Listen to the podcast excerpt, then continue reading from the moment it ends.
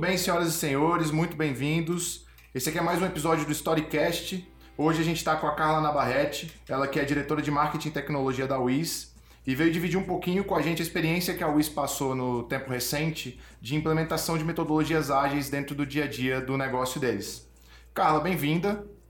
Obrigada, é, muito obrigada pelo convite, muito bacana bater um papo aqui com você hoje. É isso, é uma honra te receber e, e aprender um pouquinho contigo aqui para entender como é que foi esse processo de transformação. Mas antes da gente começar, eu queria um pouco de contexto teu. Acho que a gente já interagiu uhum. um pouquinho no passado, mas é legal uhum. para quem está escutando te conhecer, saber um pouco primeiro sobre o que, é a WIS uhum. e depois sobre quem é a Carla e qual que é o desafio dela nessa cadeira de diretora de marketing e tecnologia. Vamos lá, legal. A WIS ela é uma empresa que tem é... 46 anos, então não somos novinhos, né? A empresa já existe há bastante tempo e ela é uma empresa focada na distribuição de produtos financeiros e de produtos de seguros em diversos canais. A gente tem cases bem relevantes no que a gente chama de modelo Bank Assurance, né, que é a distribuição de seguros é, associados aí a transações bancárias num contexto de banco, mas esse é apenas um dos canais que hoje nós exploramos, além de muitos outros, né? Uhum. É, bom, nós é, somos uma empresa, então, já de bastante tempo, mas que passou por uma profunda transformação a partir de 2012.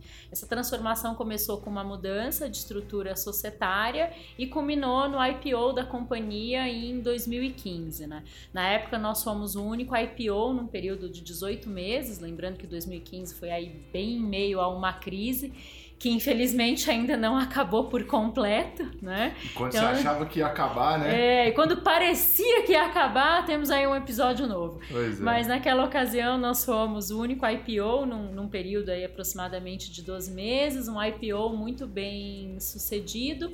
E desde então a empresa vem assim num histórico de crescimento bem relevante, né?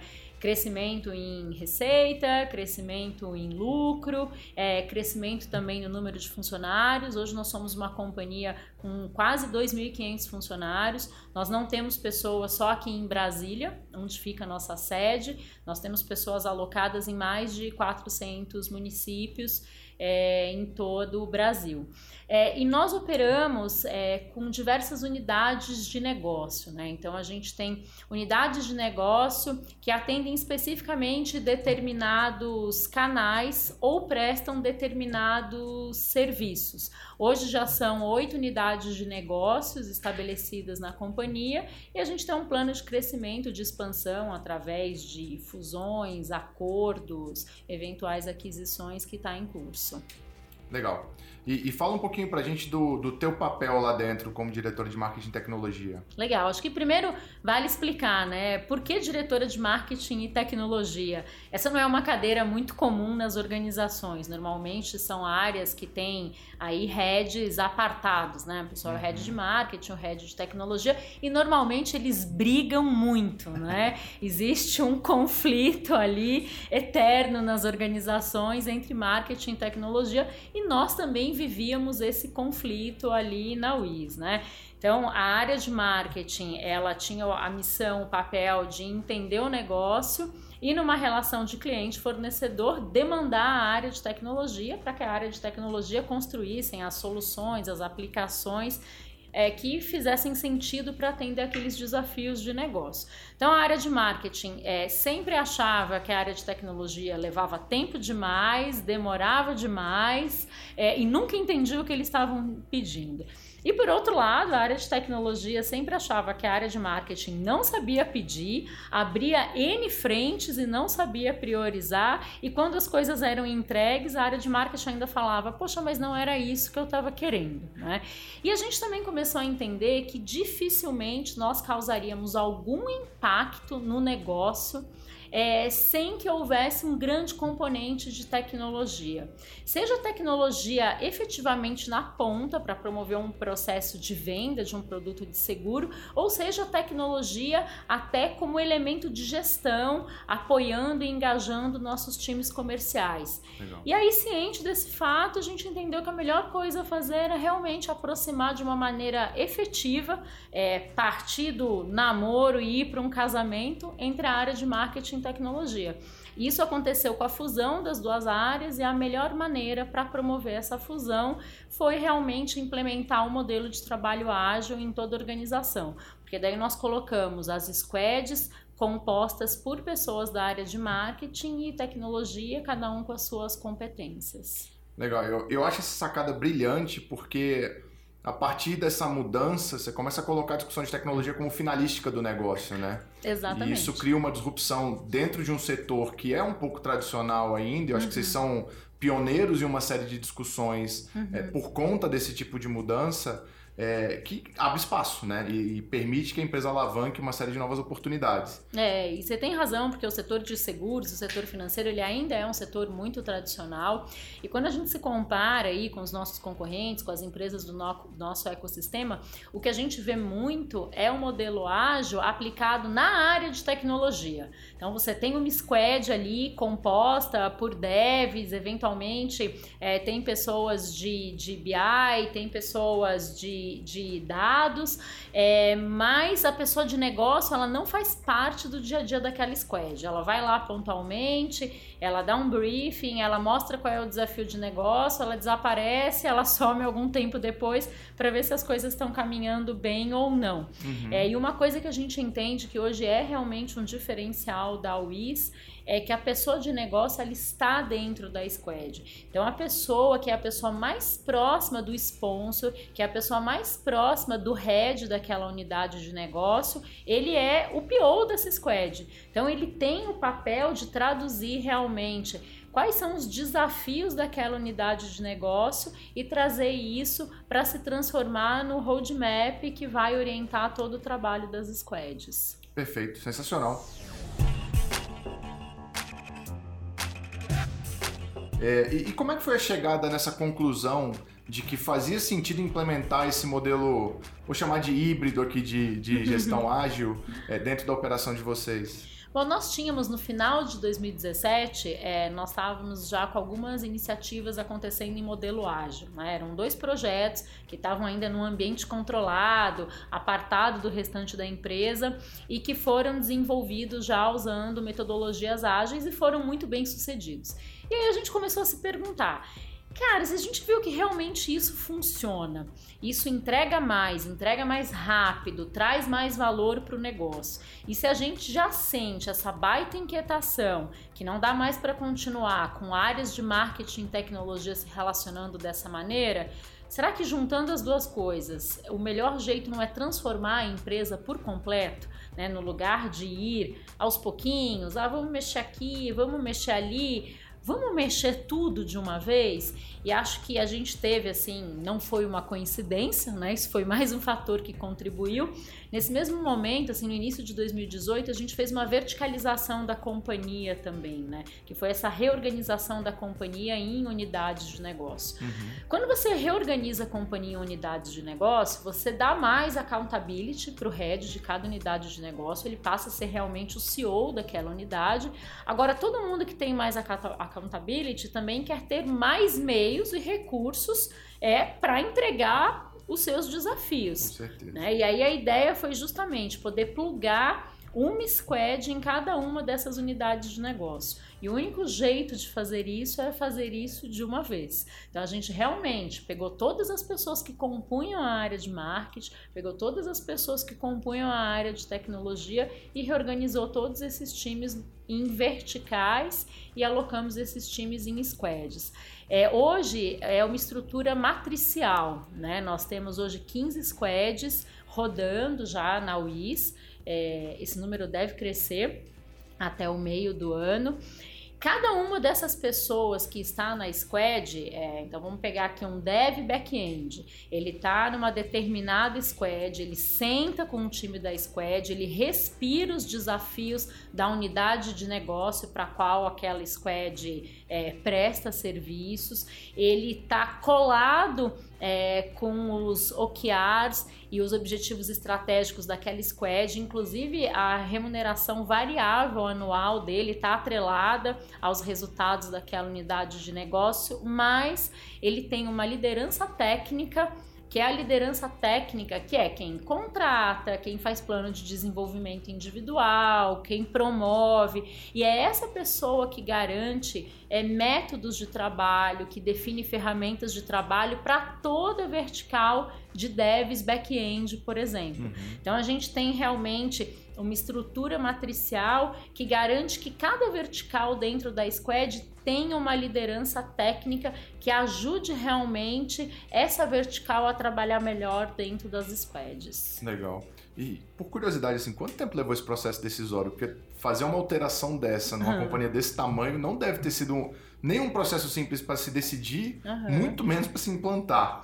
É. Mas, assim, quão doloroso foi sair dessa estrutura talvez um pouco mais tradicional para fazer essa migração? É, eu acho assim, o processo de análise e tomada de decisão ele foi relativamente rápido, tá? Eu diria que em cerca de 45 dias, como a gente Nossa. já vinha analisando os resultados dos projetos que estavam acontecendo em uhum. modelo ágil, como a gente já vinha pensando em maneiras de tratar essas dores de como ter múltiplas frentes, como melhorar a relação entre marketing e tecnologia. Então a gente já tinha uma série de elementos que facilitaram com que a gente chegasse neste desenho, conseguisse conversar com todos os stakeholders e tomar uma decisão. Essa também é uma característica da WIS, tá? A WIS ela é uma empresa que toma decisões de forma rápida e longe disso significar que a gente toma as decisões de forma leviana. Claro. A gente, na verdade, garante todo o entendimento, vislumbra todos os cenários, mas a gente entende que não tem nada pior do que a indefinição. Então uhum. a gente precisa tomar as decisões. Agora, uma vez tomada a decisão, é, a gente fez um trabalho bem intenso de um mês de workshops com todos os envolvidos nessa mudança, de estabelecimento dos times. Então a gente realmente suou a camisa para fazer a coisa acontecer em 30 dias. E é engraçado que a gente tem até uma data de aniversário da implantação ah, é? do nosso Isajaio, que acho que é até um fato relevante aqui para os brasilienses, né? Que a gente deu início a esse processo, o primeiro workshop de implantação do nosso Isajaio foi no dia 6 de fevereiro de 2018, que foi o dia que caiu o viaduto aqui no Eixão. Então a gente nunca mais esqueceu, né? Ah. É, a gente tem até data de aniversário do Isajaio. Mas brincadeiras à parte, é, ele foi um processo rápido, ele foi um processo que exigiu muito esforço. E é claro que teve dores também, né? A questão de adaptação é, das pessoas no começo é muito difícil, né? Porque é claro que todos nós, é, nós somos muito desejosos, nós queremos autonomia, mas muitas vezes quando a autonomia chega, ela também causa um certo estranhamento, né? uhum. né? Como o modelo ágil, ele está muito baseado né, em cima da autonomia dos times e da autonomia individual também, as pessoas precisavam é, se aculturar com isso, né? Precisavam administrar essa nova realidade. Acho que isso foi uma das questões que exigiu bastante dos times, bastante mudança de mindset. E do ponto de vista das lideranças da UIS, isso também exigiu é, um novo mindset. Posso falar por mim. Né? Quando a gente trabalhava num outro modelo, um modelo tradicional, onde é, eu estava ali numa cadeira, onde eu tinha meus gestores diretos, onde as pessoas interagiam com a área de tecnologia, eu era da área de marketing, né, oriunda da área de marketing, eu tinha a possibilidade de acompanhar em detalhes né, cada uma das entregas. Então você tinha assim, uma ascendência sobre as decisões, você conseguia contribuir, você conseguia ver mais de perto. A hora que a gente implanta o modelo de squads e eu passo a ter logo de cara oito squads rodando, eu ganho muito mais velocidade. Eu tenho que garantir autonomia para as pessoas e eu perco parte dessa visibilidade. Eu perco visibilidade e isso é bom, porque eu perco visibilidade, é, mas eu garanto muito mais velocidade. Eu garanto que quem está tomando as decisões não tem achismo, são as pessoas que estão tecnicamente qualificadas para isso, né?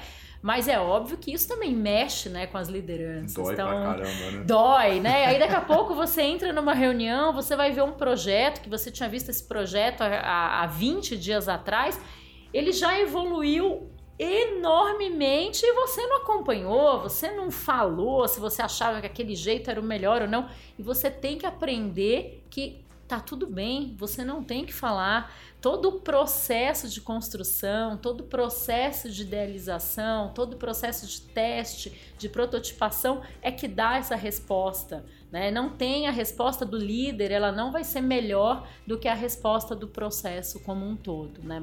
isso acho que foi um grande aprendizado. Eu imagino. Eu gosto muito da frase que fala que todo mundo quer mudança, mas nem todo mundo quer mudar, né? É. Uhum. É... E isso deve ter sido uma realidade muito grande, né? Tanto na frente de quem está ganhando autonomia e passa a ser cobrado por isso, quanto na frente dos decisores, né? Exato. E é natural que algumas pessoas realmente é, não, não se adaptam. A gente teve algumas pessoas que mudaram de time, né? É, foram atuar em outras cadeiras que estavam um pouco mais blindadas do modelo ágil. Teve, teve gente que saiu realmente, uhum. várias novas pessoas entraram e acho que é o ciclo, ciclo natural.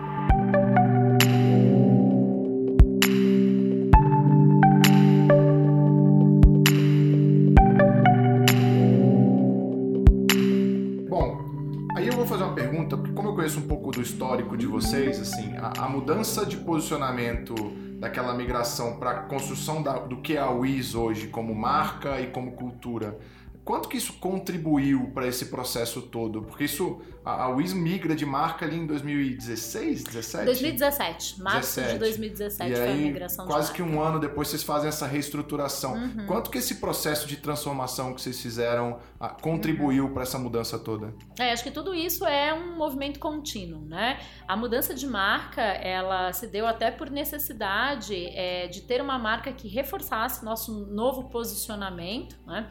Um posicionamento posicionamento é, que conversa com o que nós somos hoje, uhum. que é fazer a gestão de canais de distribuição de produtos de seguros e produtos financeiros, e para isso a gente entendeu que ter uma nova marca fazia sentido, que essa nossa é, atividade exigiria um conhecimento e uma visão é, mais de tecnologia que nós precisávamos incorporar na empresa. Então, tudo isso veio acontecendo desde 2016, 2017 a gente teve a, a mudança de marca e 2018 a mudança para o Isagile. Né? E acho que tudo isso foi suportado por um processo é, muito forte de cultura. Né? Uhum. A WIS, ela é uma companhia, eu tenho muito orgulho de ser parte disso, né? Ela é uma companhia que ela tem uma cultura de pessoas muito forte, né? A nossa diretora de gente faz um trabalho muito bacana, todo o time de gente também, e muito mais que a, que a, que a área de gente, eu acho que isso permeia toda a companhia. Né? A gente realmente tem um propósito muito voltado para estimular o desenvolvimento das pessoas, e quando você acredita que as pessoas precisam ser estimuladas, e aí você fala para as pessoas: olha, a gente vai fazer uma mudança agora para o modelo ágil, nós vamos investir para que você também consiga consiga mudar, consiga se adaptar. As pessoas acreditam, né? Elas compram essa ideia porque elas sabem que é uma empresa que é aberta às novidades, é aberta às mudanças, é uma, uma empresa também que ela gosta das apostas, ela entende que os erros também são parte do processo e a gente tem que aprender com eles, uhum. né? Então eu acho que toda essa cultura é muito voltada para pessoas e uma cultura. A gente lá dentro de casa a gente fala assim: ah, nós somos beta, estamos sempre procurando a nossa melhor versão e a gente pratica isso no dia a dia. Então, quando você tem esse arcabouço de cultura, é, isso faz com que as pessoas se sintam mais confortáveis para se desafiar e aprender a trabalhar de um jeito novo. Legal. Para mim, é, acho que é, é, essa história é o que torna o negócio de vocês tão brilhante, assim. É conseguir pegar um modelo de negócio tão robusto, estruturado e grande como que vocês têm, uhum. fazer essa mudança de cultura e, e se permitir navegar e, e, em alguns casos, se permitir até errar para uhum. conseguir acertar bem lá na frente. Né? Acho que o grande desafio das empresas mais tradicionais uhum. é justamente esse porque elas são tão engessadas e presas a alguns contextos e cenários que elas têm muita dificuldade de fazer esses shifts que vocês fizeram ao longo dessa trajetória, de mudar cultura, mudar processo, mudar método e mudar as entregas e o posicionamento da marca como um todo para conseguir se manter atual, para conseguir se manter presente e continuar alavancando o negócio, né? É, e eu acho que a gente teve um elemento muito importante também, né? Quando nós verticalizamos a empresa e implantamos esse modelo voltado para a unidade de negócio, era fundamental que nós é, conseguíssemos tocar múltiplas frentes, porque cada unidade de negócio tem os seus desafios, tem as suas metas, tem os seus cenários É, e para isso ela precisa de soluções tecnológicas, ela precisa de novos processos, ela precisa de entregas disruptivas. É por isso que a gente tem no mínimo uma squad para cada unidade de negócio. A gente não conseguiria fazer isso se não fosse de outra maneira que não num modelo ágil. Né? Então, é, seria uma falácia achar que nós conseguiríamos ter unidades de negócio realmente empoderadas se a gente não tivesse implantado um modelo de agilidade que sustentasse essa visão corporativa também. Legal, legal demais.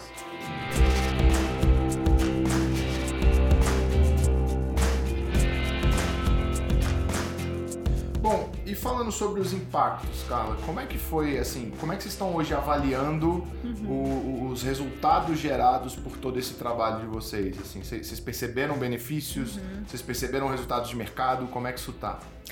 Ah, sem dúvida. Bom, dois anos e um mês depois, né? o que, que a gente percebe aí de resultados? Acho que o principal deles é esse que eu acabei de falar, né? A gente realmente garante que a gente tem é, as frentes acontecendo de forma simultânea. É muito comum, até porque vamos combinar, todas as empresas têm um cenário de limitação de recursos financeiros, recursos humanos, né? Então, acontece muito de você drenar os recursos para a pauta mais importante da companhia. Uhum. Isso acontece em várias organizações. Quando a gente implanta esse modelo, eu blindo um pouco que isso aconteça, porque é, cada unidade de negócio tem ali os seus recursos alocados em squad dando vazão.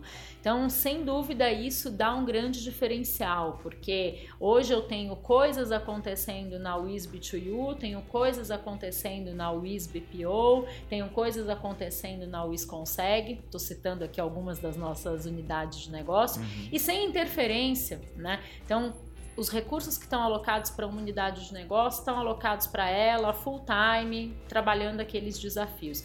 Isso dá uma vantagem competitiva muito grande, né? Porque eu Com ganho certeza. muito velocidade, né? Eu acho que a outra questão é que o, o, valor de você empoderar as pessoas, empoderar os times, não tem preço, né? Eu vejo assim pessoas que estão trabalhando nesse modelo desde 2018, quando a gente implantou, o quanto que essas pessoas evoluíram.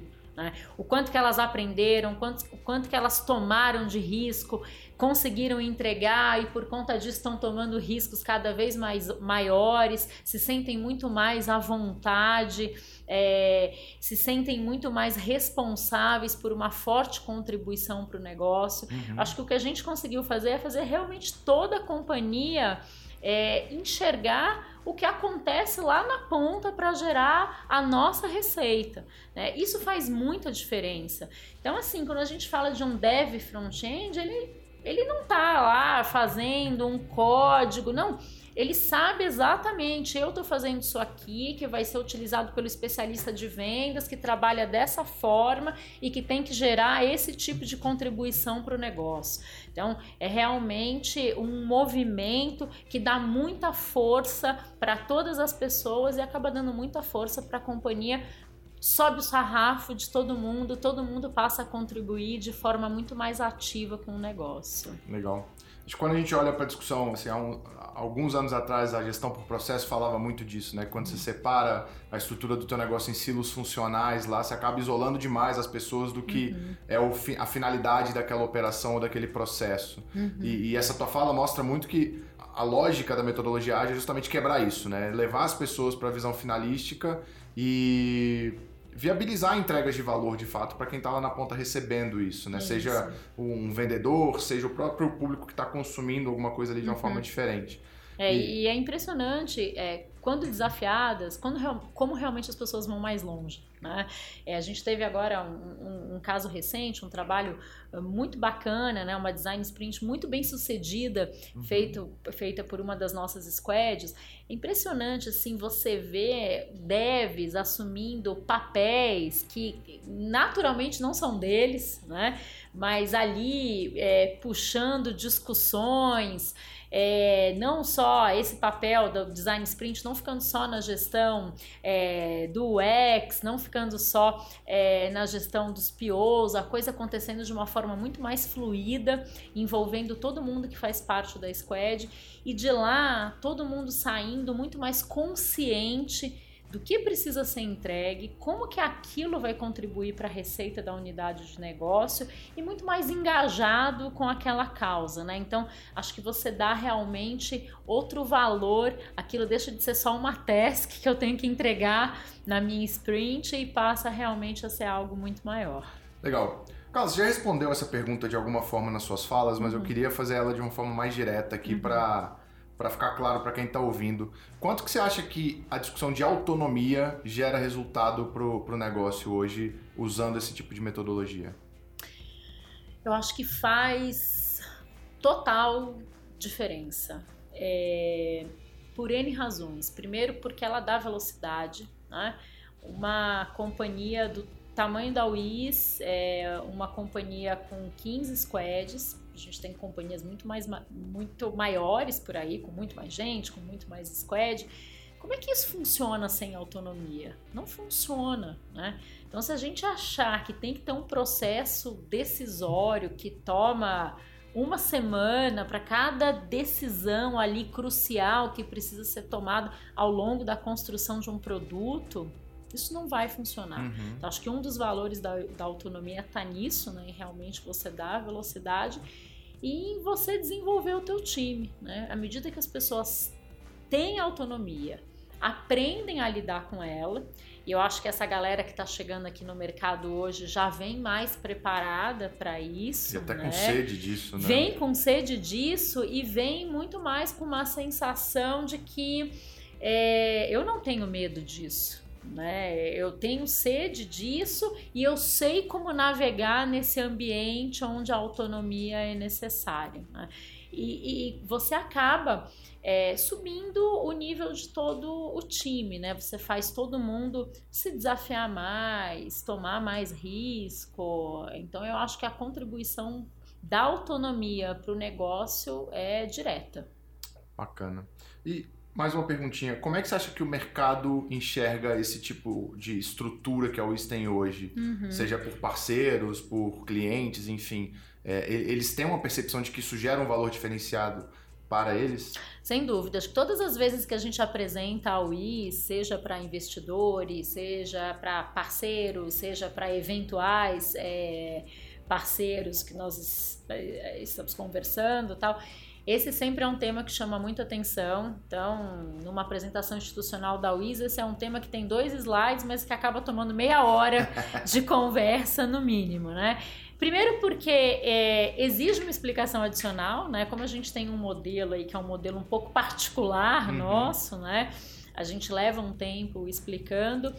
É, mas todo mundo enxerga muito valor, é, principalmente porque eles enxergam a capacidade que esse modelo nos dá de tocar os atuais negócios com rapidez e de estar num nível de prontidão muito alto para novos negócios que venham a surgir no portfólio da WIS. Se hoje, fruto de uma aquisição ou de uma nova parceria, eu preciso colocar um novo negócio de pé, é, eu já sei o caminho das pedras, né? eu já tenho uma estrutura de gestão com líderes técnicos que vão apoiar uma nova squad, eu já sei qual é o peso de eu colocar uma nova squad nessa estrutura, eu já tenho é, um processo de onboarding que eu faço das pessoas que vão integrar uma nova squad, uhum. então a gente vem aprimorando cada vez mais esse processo de surgimento de uma nova squad. Então, o mercado ele vê muito valor, principalmente na contribuição que isso dá para garantir que a WIS é uma empresa que sabe tocar múltiplas frentes de maneira aprofundada e está pronta para assumir novos negócios. Legal.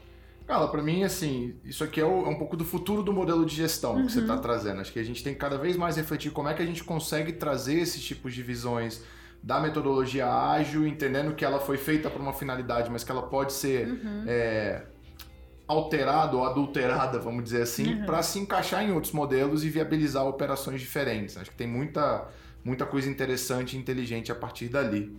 É, tem até um aspecto legal, né, quando a gente fala de, do modelo ser adaptável, né? Normalmente você pensa, poxa, uma squad atende uma área de negócio, né? Uhum. Na UIS nós temos inclusive duas squads que atendem áreas corporativas, né? A gente tem uma squad voltada para a área financeira e uma squad voltada para a área de gente. Mas por que, que eu tenho uma squad voltada para uma área financeira, por exemplo, ou para uma área de gente? Essas áreas, elas têm processos que podem ser inovados. Então, vamos pensar na área de gente. Você tem um processo de recrutamento e seleção é, que, se ele tem tecnologia, ele é completamente diferente do que ele é hoje. Né? Uhum. Então, ele pode estar sendo constantemente revisitado. É, na área financeira, você tem uma série de processos é, que, se você pensa aqueles processos de outra forma, é, tirando o viés de ah, só pode ser feito do jeito que é hoje, e pensa que tipo de tecnologia que eu posso ter aqui para fazer isso de forma muito mais automatizada, é, trazendo muito mais inteligência para a companhia, você tem muito para mudar. Né? Então a gente entende que não é porque é uma área corporativa que não precisa ter inovação, precisa e deve ter inovação. Então acho que esse é um aspecto bem particular aí do nosso modelo, ter squads que atendem áreas corporativas. E aí uma dúvida, como é que é o fluxo de demanda dessas áreas corporativas para essas squads? As squads ficam ali acompanhando as rotinas para ofertar soluções uhum. ou ao contrário, as áreas corporativas já perceberam o valor e a partir disso ficam tentando puxar a squad para apoiar elas em discussões. É, as, essas squads elas estão completamente integradas no dia a dia da área, né? Então elas têm todo um processo de definição de roadmap trimestral. A gente trabalha com roadmaps trimestrais na WIS uhum. hoje, né? Pode ser que a gente mude porque isso está em constante evolução. Então essas squads elas entendem quais são as dores dos processos dessas áreas corporativas é, e trabalham para resolver isso ao longo aí da execução dos roadmaps. Então, acho que é um trabalho de estando próximo, você percebe o que pode ser melhorado naquela uhum. área corporativa. No começo, era algo muito que a gente realmente tinha que entrar, tinha que mostrar nosso valor. Hoje em dia essa relação já é completamente diferente. Acho que hoje se a gente falar, não, não tem mais squad atendendo a área financeira. Isso sim seria um problema, né? Só Porque chateado. exatamente, eles já estão vendo ao longo dos trimestres acumulados, né, como a rotina da área, o dia a dia foi mudando com mudanças que foram feitas, viabilizadas através da, da squad. Pô, isso é sensacional. É quase que como uma consultoria, mas que foi tão absorvida para dentro da operação que deixa de ser visto como Exatamente. consultor. Exatamente. Né? E com gente permanente, né? Não é um consultor que entra e sai, está lá, entende profundamente aquele processo, entende profundamente de como a estrutura restante da companhia pode ajudar a mudar aquele processo. Então é algo que pode sim mudar bastante é, a maneira como as coisas são feitas. E vocês têm planos de criar mais squads lá dentro? Sim. a gente começa a ver que algumas unidades de negócio elas começam a ter um escopo tão amplo que necessita uma segmentação, porque uma squad também não tem como ela tratar um produto gigantesco ou um portfólio de produtos muito foco, né? grande, né? né? Precisa ter uma certa, um certo agrupamento ali de produtos para que a coisa faça sentido. Uhum. Senão as pessoas também precisam mudar muito, né? A, a cabeça, o flow, o entendimento, e isso acaba é, não trazendo ganhos em produtividade. Então, muitas vezes é melhor você cria uma outra squad para tratar esse outro portfólio de produtos é, com algum conceito de similaridade. Então, sim, a gente tem planos de outras squads, tanto é, segmentando é, portfólio de produtos dentro das squads atuais, como para alguns novos negócios que devem surgir por aí.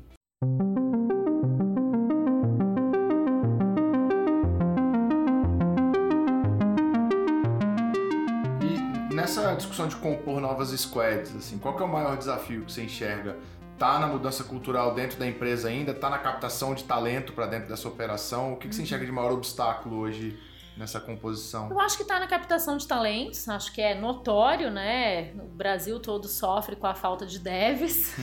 isso aí saiu no exame esse... esses dias, inclusive. Né? É, foi até capa da exame, é. eu acho que na edição retrasada, se eu não estou enganada. Então, quem tem filhos, por favor, desde os quatro anos de idade, já, já a ensinem a codificar, exatamente. É, então, acho que a captação de talentos, ela é um problema em algumas competências, né? Acho que esse é o principal, porque hoje, como a gente cresceu muito o número de squads, no final do ano passado a gente fez também um reforço nessa estrutura de gestão, de liderança técnica. Uhum. Isso foi fundamental, né? Porque eu preciso ter gente estabelecendo metodologias de trabalho é, que façam com que com quem, quem está alocado na squad é, consiga ser muito mais produtivo, consiga trabalhar numa metodologia que faça sentido, consiga ter o ferramental adequado para trabalhar e tudo isso vem de uma estrutura de gestão, consiga ter um plano de desenvolvimento, né? Não adianta eu ter é, 40 devs ligados a um gestor, a um líder técnico. Eu é. preciso ter um spam adequado que permita com que esse líder técnico tenha momentos de valor com cada um dos seus devs, tenha capacidade de fazer feedback continuamente, de construir um plano de desenvolvimento. Então, pensando em tudo isso, a gente reforçou bastante a estrutura de gestão no final do ano passado, a gente revisitou, colocamos inclusive dentro da área de desenvolvimento e dentro da área de data é, pessoas responsáveis por governança e metodologia. Né, com a ajuda de advisors em diferentes especialidades é que vão olhar muito esse processo de garantir condições ideais para os times que estão alocados nas squads. Legal, legal. Carla, quero te agradecer. Acho que você deu uma aula aqui de é, transformação cultural, transformação de metodologia, de posicionamento de marca. Acho que a gente passou por um monte de coisa aqui. Uhum. É, e, e, acho que você agregou demais, assim. O pessoal que escutar isso aqui vai escutar umas lições de ouro aqui. Obrigado demais pela tua participação. Não sei se você quer deixar uma mensagem final pro pessoal. Ah, claro. Primeiro, super agradeço o convite. Tomara que a gente possa repetir com algum... Com certeza. Já que você já ofereceu, já, já te chamo de novo. Podemos repetir com alguns outros temas. É, foi bem bacana. Estou à disposição. É, quem quiser, só me procurar no LinkedIn. A gente pode continuar trocando ideias por lá. Carla Nabarrete. Show. Pessoal, se você gostou do conteúdo, não deixe de avaliar o podcast, de seguir a gente. Toda semana a gente está trazendo alguém do mercado para bater um papo, para trazer conteúdo, informação. Obrigado para quem ficou até aqui. A gente se vê semana que vem. Valeu!